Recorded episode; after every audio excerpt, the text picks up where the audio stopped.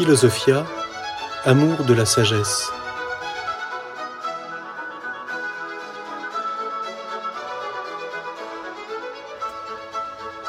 L'histoire de la philosophie.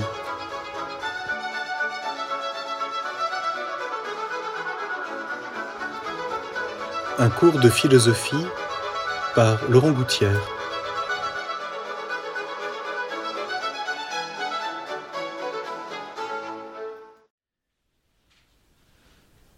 Henri de Lubac, euh, dans un livre célèbre dont le titre est Le drame de l'humanisme athée, a étudié, euh, déjà très tôt, dans les années 60 il me semble, ces grandes idéologies athées marquant la philosophie euh, du 19e et 20e siècle, et principalement en Europe.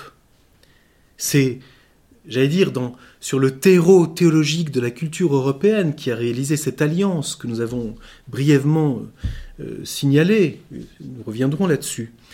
C'est donc sur ce terreau de la culture européenne qui a fait cette alliance entre la révélation chrétienne et la philosophie grecque et latine, mais principalement grecque dans ses sources. C'est sur ce terreau que sont nés ces humanismes athées dont Henri de Lubac dit qu'il s'agit d'un drame. Un drame parce que c'est un projet qui se veut expression d'un salut de l'homme par l'homme. Pourquoi? Parce que la philosophie, principalement dans l'idéalisme allemand, montre que le salut de l'homme, c'est la foi, mais veut rationaliser cette position. Il faut, j'allais dire presque, comprenons bien, utiliser Dieu Certes, pour le chrétien, le Christ est le sauveur de l'homme, mais ce n'est pas quelque chose que nous pouvons utiliser. C'est un salut dans lequel il faut entrer à la suite de, du Christ. Et donc la foi, tout en apportant à l'homme une lumière surnaturelle, appauvrit, si je puis dire l'homme, accepter que le salut vienne d'un autre, que l'homme a besoin d'un salut. J'allais dire, l'ontologisme, c'est cette façon de s'emparer de cette position chrétienne pour qu'en possédant Dieu, nous puissions sauver l'intelligence et la raison. En fait, l'ontologisme est une façon de s'emparer de Dieu. C'est très important à comprendre parce que nous voyons bien qu'il y a ici quelque chose qui ne peut aboutir évidemment au bout du compte qu'à une sorte de fanatisme finalement. Quand l'homme pense qu'il possède Dieu, il prend ce qu'il pense de Dieu comme étant Dieu et il devient vite fanatique. C'est paradoxal de penser ça, mais c'est pourtant très important. L'idée de Dieu n'est pas Dieu. Et si je confonds l'idée de Dieu et Dieu, je mets finalement l'homme comme mesure de Dieu. Et donc, les idéologies athées qui vont réagir contre cette position se présentent comme des messianismes de l'homme par l'homme sans Dieu. Et c'est pourquoi elles commencent par une négation. Dieu n'est pas. Elles sont donc, si je puis dire, ces idéologies, ces philosophies qui commencent à naître au XIXe siècle dans la pensée européenne, elles sont en quelque sorte des, des pseudo-mystiques. Et d'ailleurs, quand on regarde les quelques figures euh, très marquantes, majeures de ces positions, tous, d'une façon particulière, plus ou moins, ont été marqués par euh, une vie euh, chrétienne et une déception peut-être, et donc développent quelque chose comme réaction. Je pense particulièrement à, à quelqu'un comme Nietzsche. Si elles se présentent comme des messianismes, ces idéologies, il y a deux choses à remarquer. Premièrement, elles ont un dynamisme, c'est quelque chose qui concerne l'homme. Elles ont donc toute une dimension, on pourrait dire, existentialiste, et elles comportent une force de conviction, de séduction. Enfin, on va trouver la solution. Ce ne sont pas des pensées purement euh, euh, théoriques, j'allais dire. Il s'agit de sauver l'homme par l'homme.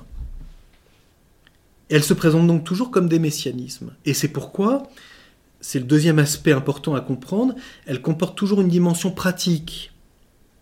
C'est par le travail, c'est par la science, c'est par la créativité artistique, c'est par l'analyse du, psychisme, c'est par la conscience, c'est par les mathématiques, c'est par la liberté humaine que l'homme va trouver le chemin.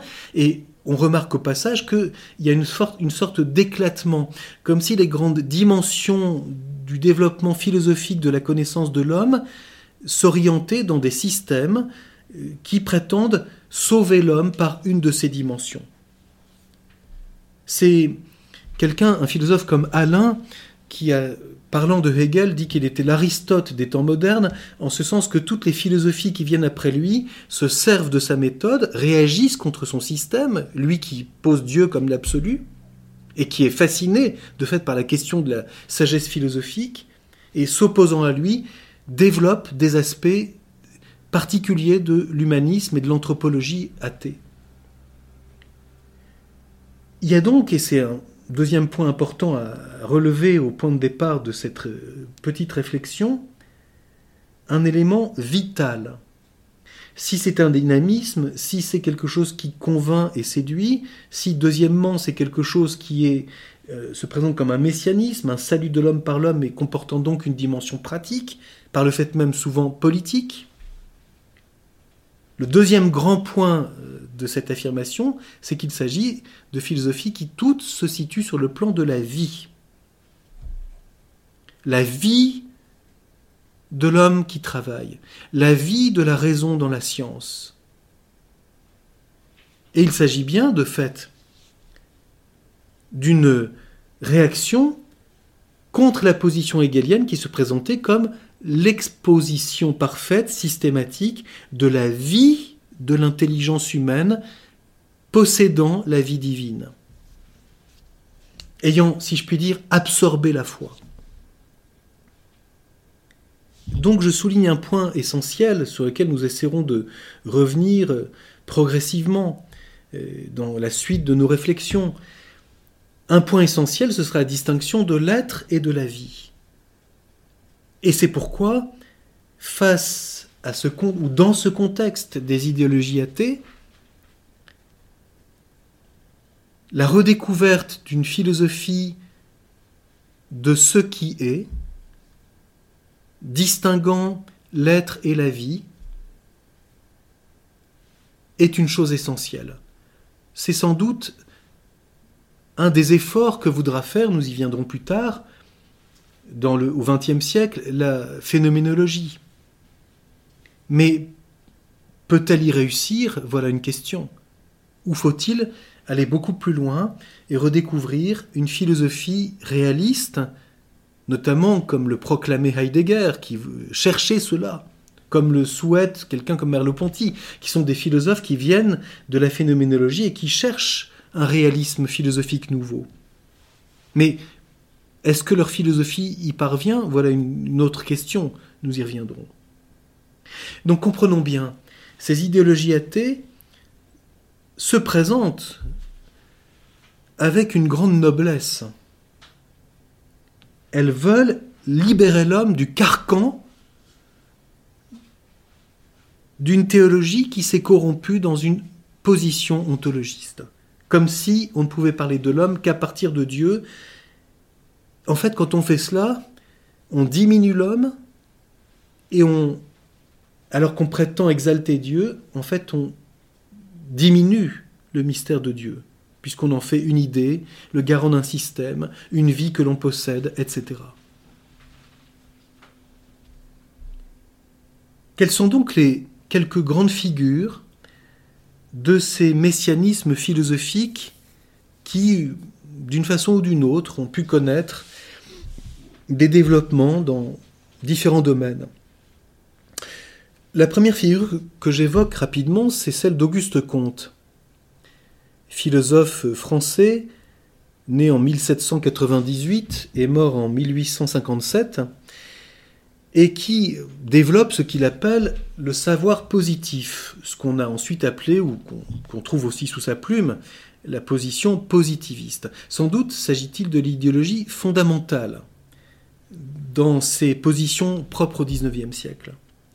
Il s'agit, pour Auguste Comte, d'exalter la raison scientifique, au sens des sciences modernes. La science comme unique connaissance possible. Nous savons combien ce problème est toujours actuel et brûlant. Ces positions que nous voyons régulièrement de savants qui disent que la science, parce qu'elle est humaine et qu'elle relève de la raison, et qu'elle se sert de l'outil mathématique, n'a pas besoin de Dieu, et c'est vrai. Mais dans l'idéologie positiviste, on voudrait aller plus loin et dire que la science moderne seule est vraie. Et que donc, l'hypothèse Dieu est inutile. De fait, Dieu n'est pas une explication du monde, mais on n'est pas sur le même plan. Ce n'est pas parce que la science humaine se développe que la question de l'existence d'un être premier que les traditions appellent Dieu ne se pose pas. La question n'est pas sur le même plan. Et en réaction contre cette position, on a certains apologètes, n'est-ce pas, qui veulent dire que on peut prouver Dieu par la science et que la science aboutit nécessairement à la question de Dieu, ce qui n'est pas juste. Donc on est devant cette espèce de dialectique permanente entre une idéologie positiviste qui, de la science, veut dire qu'il n'y a que la science, et d'une apologétique qui veut dire que la science ne peut aboutir qu'à l'affirmation de Dieu, et donc qui veut ressusciter, si je puis dire, un ontologisme scientifique. La science aboutit à l'affirmation d'existence de Dieu.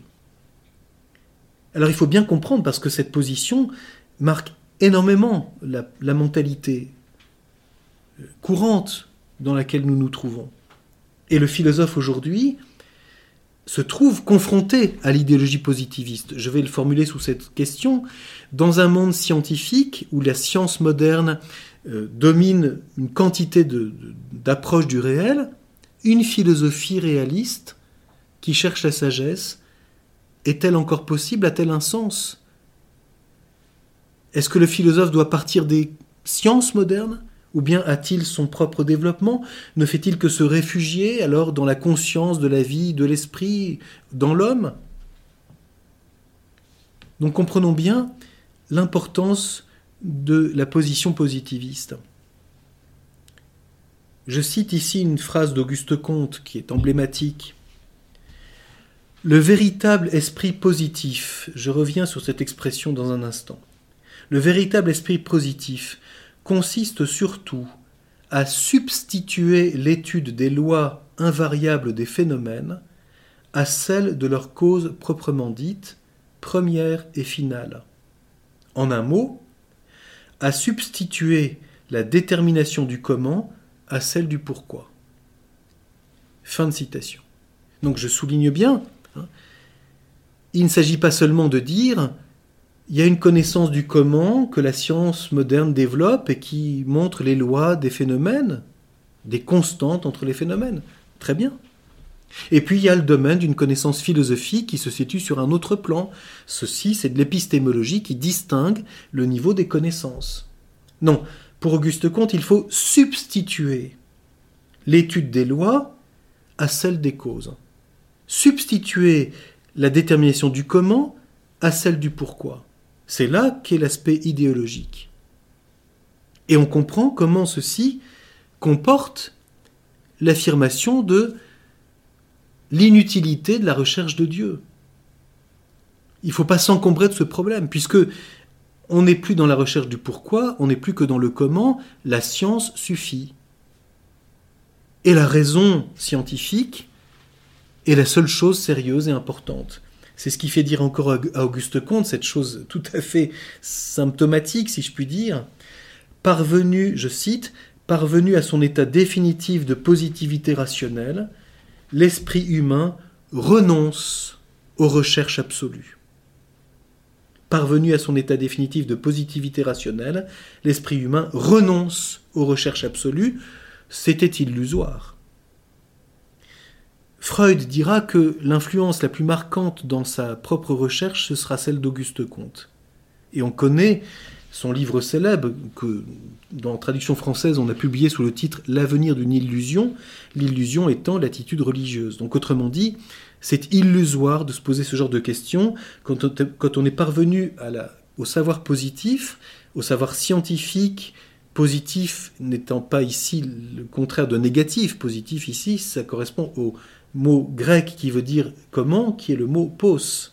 Le savoir positif, c'est le savoir qui s'intéresse au comment des choses.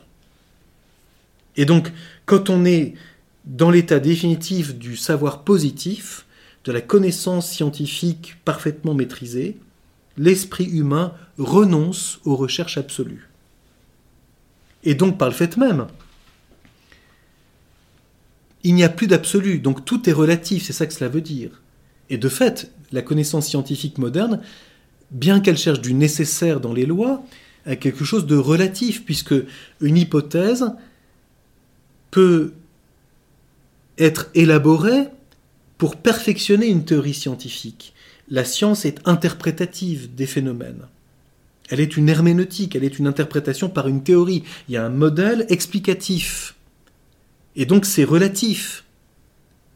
Puisqu'il suffit que quelque chose dans l'expérimentation nous montre une différence pour qu'on doive repenser une nouvelle hypothèse, forger une nouvelle théorie explicative de l'ensemble des choses que l'on constate. Et si donc tout est relatif, c'est un monde de l'homme avec l'homme, de l'homme rationnel expliquant le monde.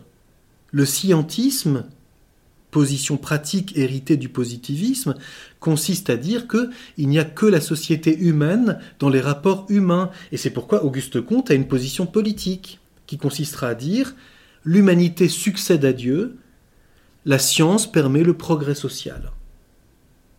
Quelque chose qu'on retrouvera chez Feuerbach. Il faut servir l'homme, la science permet le progrès, euh, le mythe du progrès, c'est l'idéologie positiviste. Grâce au progrès scientifique, l'homme est relatif à l'homme, et son travail, c'est d'améliorer la société pour que le niveau social, grâce au progrès scientifique, puisse euh, euh, s'élever. C'est quelque chose que nous entendons très souvent. La société de consommation contemporaine repose très loin, de façon lointaine, mais sur cette position. Le mythe du progrès, le mythe de la croissance économique repose sur une position positiviste qui est typique du XIXe siècle. C'est pour ça que quand on est aujourd'hui confronté aux limites du progrès, aux limites des techniques, et qu'on voit que ça ne suffit pas à combler euh, le désir profond du cœur de l'homme, on est obligé de repenser quelque chose de nouveau, et c'est ce qu'on appelle l'écologie intégrale. L'écologie intégrale se situe comme une, question qui constate que la position positiviste ne résout pas et qu'elle n'apporte pas le bonheur de l'homme. Auguste Comte, quand je disais tout à l'heure les philosophies euh, athées du XIXe siècle se présentent comme des messianismes, Auguste Comte veut le bonheur de l'homme conçu comme progrès social conçu comme progrès matériel. Grâce à la technique, grâce aux sciences, l'homme a de meilleures conditions, ce qui est vrai.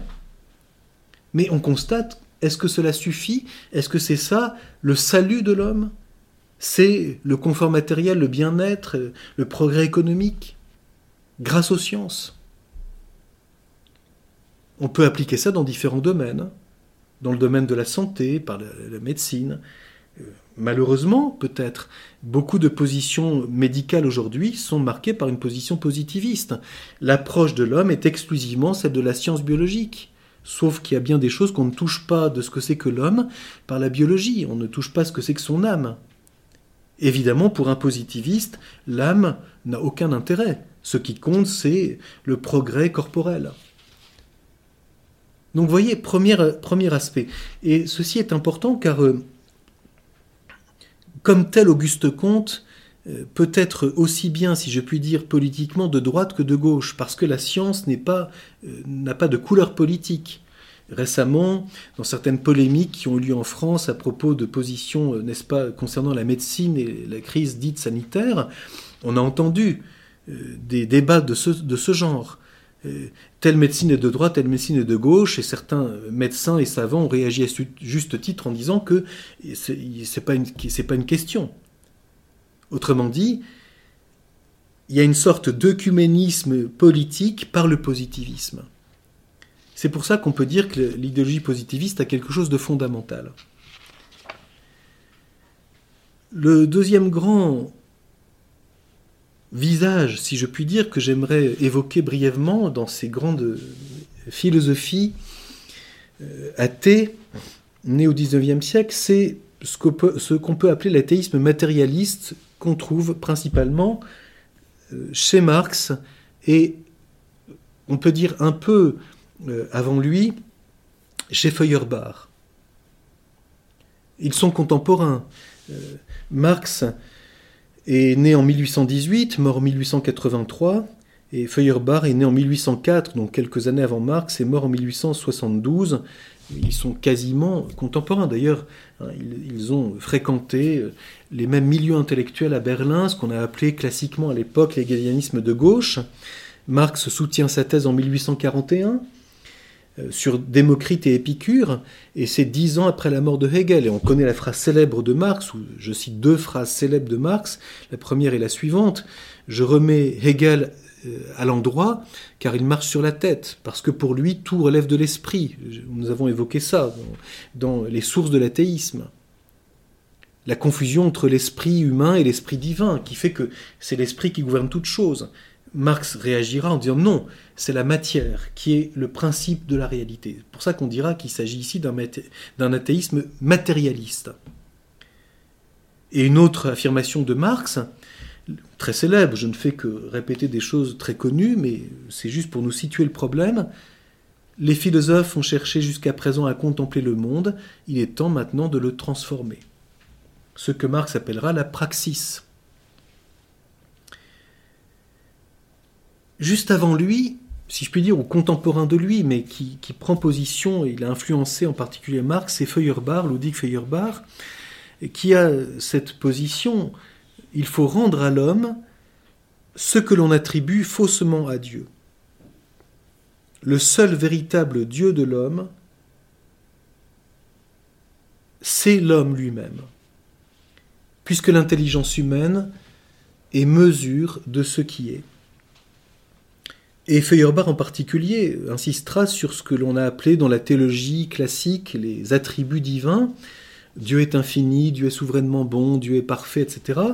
Euh, Feuerbach dit qu'il faut rendre ce que l'on attribuait faussement à Dieu en le réattribuant à l'homme. Autrement dit, le débat pour Feuerbach, c'est entre l'infini de Dieu et l'infini de l'homme. Et c'est une vraie question qui trouve sa racine dans la position cartésienne. N'oublions pas que Descartes dira qu'il a en lui l'idée d'infini et que cette idée a été mise en lui par un Dieu infini. C'est l'argument ontologique de Descartes. Moi qui suis un être fini, j'ai en moi l'idée d'infini, c'est donc qu'existe un être infini qui a mis en moi, qui suis fini, cette idée d'infini. Et on voit bien ici la confusion entre l'être et la pensée. Qu'est-ce que l'idée d'infini Et on sait combien Descartes hein, euh, fait allusion, quand il dit cela, à l'argument ontologique de saint Anselme, mais je ne rentre pas ici dans tous les détails. Feuerbach va dire la pensée humaine est infinie. J'ai dit dans un entretien précédent que ces philosophes sont, euh, marqués par une position vitale.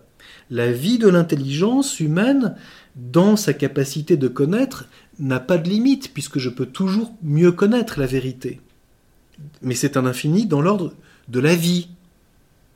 Je ne suis pas infini dans mon être mais je peux toujours mieux connaître.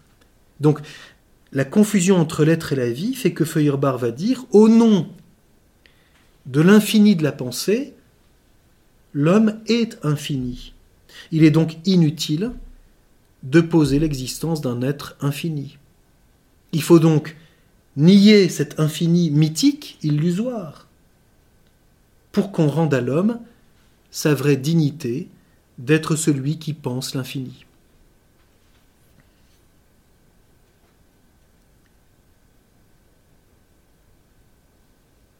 Feuerbach dit de lui-même que il est Luther II et que à partir de lui, on aboutit enfin à l'accomplissement de la position euh, propre à la pensée allemande, qui est, comme pour Auguste Comte, la vraie religion, c'est le service de l'humanité. Il est bon de savoir par exemple que le premier, il me semble, qui emploie le mot humanitaire, c'est Feuerbach. Feuerbach fait du service humanitaire la seule vraie religion. L'homme qui sert l'homme. Il y a des textes célèbres de, Feuerbach qui dit qu'il remplace le pain et le vin, faisant bien sûr allusion au, euh, au culte eucharistique ou à la scène protestante, puisqu'il est de confession luthérienne. Il remplace le pain et le vin de la scène par le partage de la nourriture fraternelle. Quant à Marx, c'est le travail qui sera la grande activité humaine. Mais n'oublions pas ce que dit Marx. Dans un texte très important, Marx dit que pour parler dignement de la praxis, c'est-à-dire ce qu'il appelle la praxis, c'est l'affrontement de l'homme et de la matière dans le travail, cette, euh, échange dialectique entre la matière et l'homme qui fait que l'homme progresse par le travail et se libère par le travail. C'est ça qui va être le moteur de, du matérialisme historique et de la révolution, dira Marx. La lutte des classes, c'est par le travail. Et Marx dit que pour qu'on puisse parler correctement de la praxis comme cet affrontement de l'homme et de la matière, il faut commencer par nier l'existence d'un Dieu créateur. Pour que la praxis soit tout, c'est-à-dire que l'homme et la matière dans le travail soient la totalité du réel, il faut éliminer l'affirmation d'un Dieu créateur qui, qui comporterait un ordre de sagesse qui permette de situer l'homme face à la matière dans le monde physique. C'est pourquoi la question du rapport entre le travail et la sagesse est une question très profonde qui se trouve déjà chez les Grecs. J'aimerais pour illustrer ce passage citer une phrase de Engels, qui est donc un contemporain de Marx et qui a travaillé avec lui. Le culte de l'homme abstrait, qui constituait le centre de la nouvelle religion, c'est-à-dire celle de Feuerbach, devait nécessairement être remplacé par la science des hommes réels et de leur développement historique. Donc pour Engels, Feuerbach reste encore dans le culte abstrait, l'homme abstrait. Marx pousse cela jusqu'au bout en remplaçant la religion de l'homme abstrait par la science des hommes réels et de leur développement historique, c'est-à-dire la praxis et le travail. Il n'est plus temps de contempler le monde, il faut le transformer.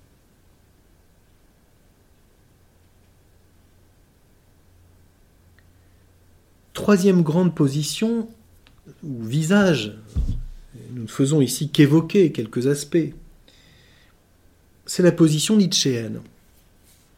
Nietzsche est né en 1844, il est mort en 1900 et on sait qu'il est mort après dix ans de folie. Et selon ce que l'on connaît, il semble qu'il soit né devant, il soit mort pardon dans cet euh, affolement, si je puis dire, de ce que devenait l'Europe.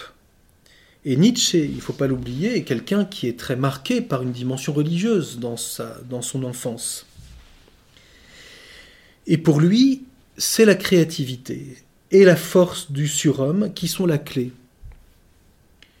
L'affirmation de Dieu, pour Nietzsche, détruit la noblesse de l'homme créateur.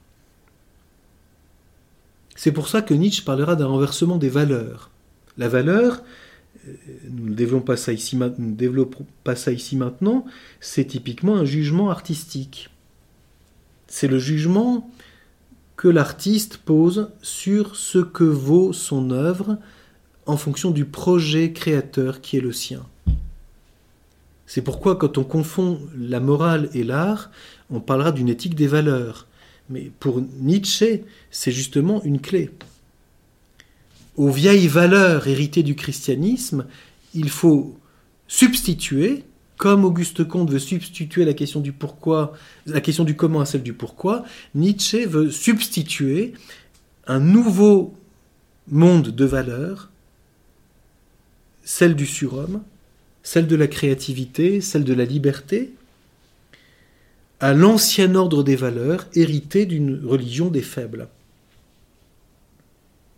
Je cite deux phrases de Nietzsche, sans aller plus loin, mais qui sont tirées de Ainsi par les Zarathustra, peut-être son œuvre la plus emblématique. S'il existait des dieux, comment supporterais-je de n'être point Dieu? Et autre phrase. Qu'y aurait-il donc à créer s'il y avait des dieux? Autrement dit, l'humanisme de Nietzsche, c'est celle de l'homme créateur, inventeur, source de quelque chose. Et il y a quelque chose de vrai, évidemment. Le propre de l'homme est d'être par son intelligence lié à la sensibilité, créateur de quelque chose de nouveau dans l'art. L'artiste, le poète, le musicien, le peintre, le sculpteur, et même l'artisan, dans sa créativité, crée des formes inédites, dans une matière qu'il travaille. Si Marx est fasciné par la matière et le labeur du travailleur, Nietzsche est fasciné par l'inventivité de l'homme artiste. Mais pour lui, l'affirmation de Dieu, c'est-à-dire l'affirmation d'un Dieu qui empêcherait toute créativité parce qu'il faut lui obéir, empêche sa liberté d'artiste. Il réagit donc contre une vision ontologiste qui, au nom de Dieu, exalte l'obéissance en supprimant la liberté créatrice.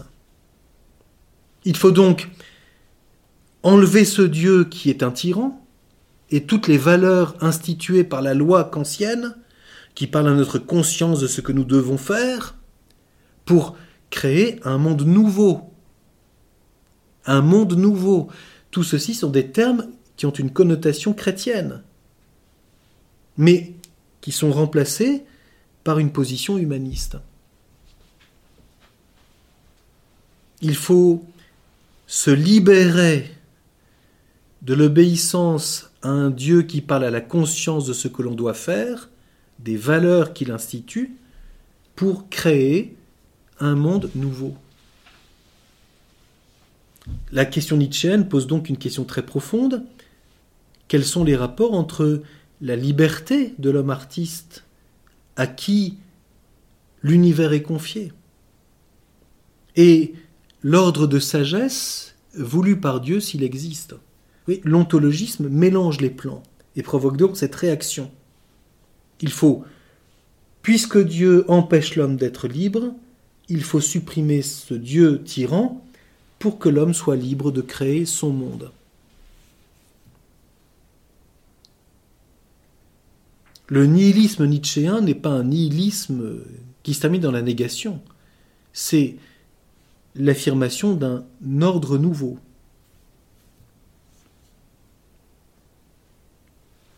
J'évoque encore brièvement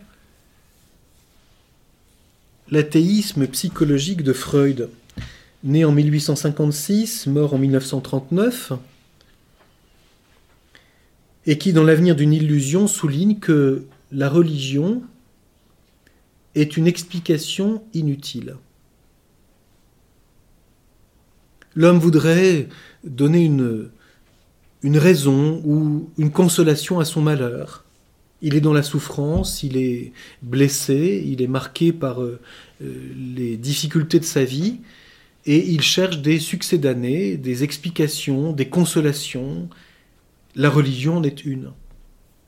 Il faut donc supprimer cette illusion pour que l'homme puisse se sauver lui-même de ses souffrances, de ses blessures, des ruptures qu'il a connues.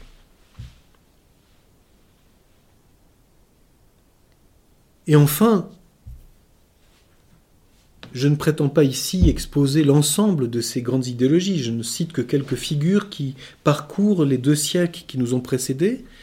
Euh, une des dernières idéologies, c'est celle de Sartre, qui est marqué par tout le courant qu'on appelle existentialiste. Sartre est né en 1905, il est mort en 1980, donc c'est très proche de nous. Et Sartre exalte la liberté. On connaît cette phrase célèbre de Sartre dans L'existentialisme est un humanisme. Ma philosophie consiste à tirer toutes les conséquences logiques d'une position athée cohérente. Et Sartre souligne l'homme est livré à lui-même, il n'est, il n'est, le verbe être, il n'est que ce qu'il se fait. Il se fait lui-même. Et donc, la liberté comme faculté de se faire soi-même à chaque moment selon les situations. Dans un texte important de Sartre, qui est une préface à un, livre, une anthologie de textes de Descartes. C'est dans une collection qui s'appelait Les classiques de la liberté, et le volume sur Descartes, qui réunit donc des textes de Descartes sur la liberté, une anthologie, a été réalisé et préfacé par Sartre. Et dans cette préface, assez longue, une trentaine de pages, Sartre expose la position cartésienne en disant, pour Descartes, la liberté de l'homme et la liberté de Dieu sont identiques. Donc un ontologisme de la liberté. Je suis libre autant que Dieu est libre. C'est ce que Sartre considère. Et il poursuit en disant, si Descartes était aujourd'hui, il serait athée comme je le suis. Descartes continue d'affirmer que Dieu existe parce qu'il est dans un contexte de croyant, de théologie. Mais si la liberté humaine est identique à la liberté de Dieu, alors la liberté humaine est absolue. Donc, il n'y a pas besoin d'affirmer l'existence de Dieu. Il vaut mieux affirmer que l'homme est seul. Il est livré à lui-même, son destin, c'est d'être dans une liberté absolue à chaque instant de se faire lui-même. Et Sartre ajoute, ce qui est foncièrement pessimiste, si l'homme a raté sa vie, il n'a qu'à s'en prendre qu'à lui-même, car il est seul responsable de lui-même, et il est même responsable de l'humanité entière dans les choix qu'il pose. Ce qui, en réalité, n'est vrai pour un chrétien que du Christ. Seul le Christ est responsable de tous les hommes. Aucun homme n'est responsable de toute l'humanité. Et pour Sartre, à chaque moment d'un acte libre, c'est toute l'humanité qui dans cet acte se pose. C'est donc là aussi une réaction contre une position qui identifie la liberté humaine et la liberté divine. On supprime l'hypothèse de la liberté divine, la liberté humaine se suffit à elle-même. En conclusion, si je puis dire, de cette très brève évocation de ces philosophies contemporaines, j'aimerais insister. Si la philosophie moderne est hantée, héritière qu'elle est de la théologie chrétienne, par le problème de Dieu, la philosophie contemporaine qui naît en réaction est hantée par la négation de l'existence de Dieu. Pour que l'homme retrouve sa noblesse, sa dignité, se sauve par lui-même, soit comme individu, soit comme communauté, soit dans la relation intersubjective, peu importe, par le travail, dans son psychisme, dans sa liberté, dans sa créativité, par la science.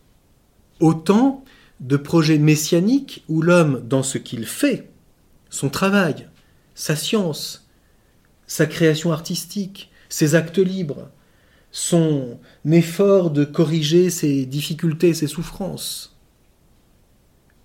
se sauve par l'homme. Et j'évoquais brièvement, mais je ne fais que le, le laisser entrevoir, toutes ces positions comporteront une dimension politique, plus ou moins. C'est très visible dans le marxisme en particulier, puisque la praxis est aussi bien affrontement de l'homme avec la matière que la clé de la lutte des classes. Par le travail, le travailleur doit se libérer de la dialectique du maître et de l'esclave. Il faut que l'esclave qui travaille prenne la place du maître qui est libre. Et donc la lutte des classes est liée à cette praxis.